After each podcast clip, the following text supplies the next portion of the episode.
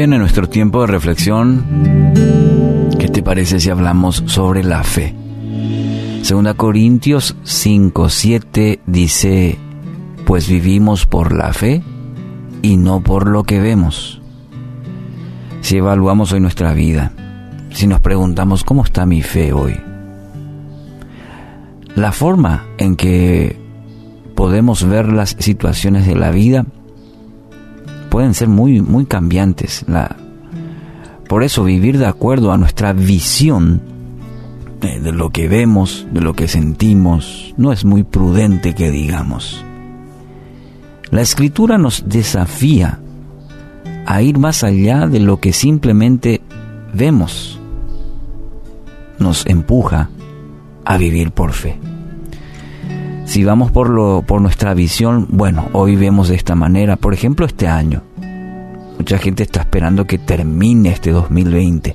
Estamos en este último mes y dice, bueno, tiene, habría cierta esperanza que quizás el 2021 nos vaya mejor. Esa es nuestra visión, nuestra forma de ver. Pero la escritura nos, nos desafía a ir más allá. Aunque no vemos quizás el, el 2021, por ejemplo, a activar la fe, a vivir por la fe. Probablemente esto porque cuando vivimos solamente en el plano de lo que vemos, bueno, entraremos en la angustia, eso nos conduce muchas veces a la desesperación. ¿Por qué? Porque estamos viendo el escenario y, lo que estamos viendo nos, nos conduce a mucha angustia, a la preocupación, a preguntas muchas veces sin respuestas. Pero la fe, la fe va mucho más allá.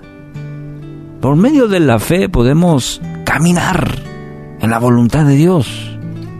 Por medio de la fe, esto nos permite entregar toda nuestra vida a Él para que Él lo dirija y no nuestra propia sabiduría o capacidad de lo que quizás estamos viendo.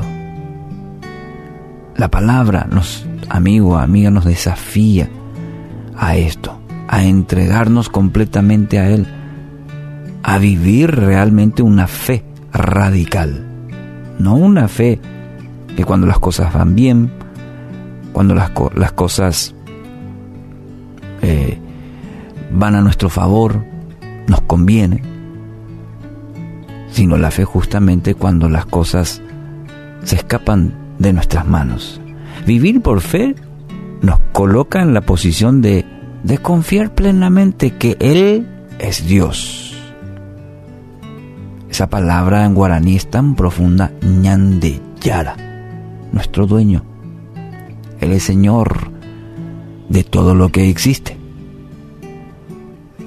Vivir por fe es, esa en el plano activo todos los días de que confiamos en su soberanía, aun cuando a nuestros ojos pareciera lo contrario. Nuestro corazón confía, tiene fe. Es pues la fe, la certeza de lo que se espera, la convicción de lo que no se ve. Hebreos 11.1. Lo conocemos probablemente de memoria. ¿Lo vivimos?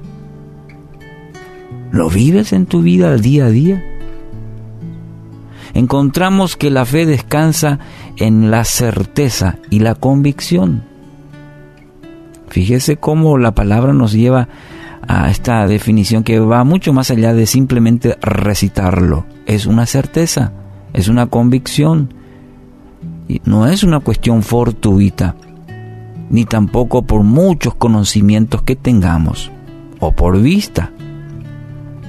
¿Recuerda el discípulo Tomás? Había dicho que creería solo si pudiera ver. Y Jesús lo, lo reprendió, diciendo, porque me has visto, has creído. Dichosos los que no han visto y sin embargo creen es decir, felices, bienaventurados son aquellos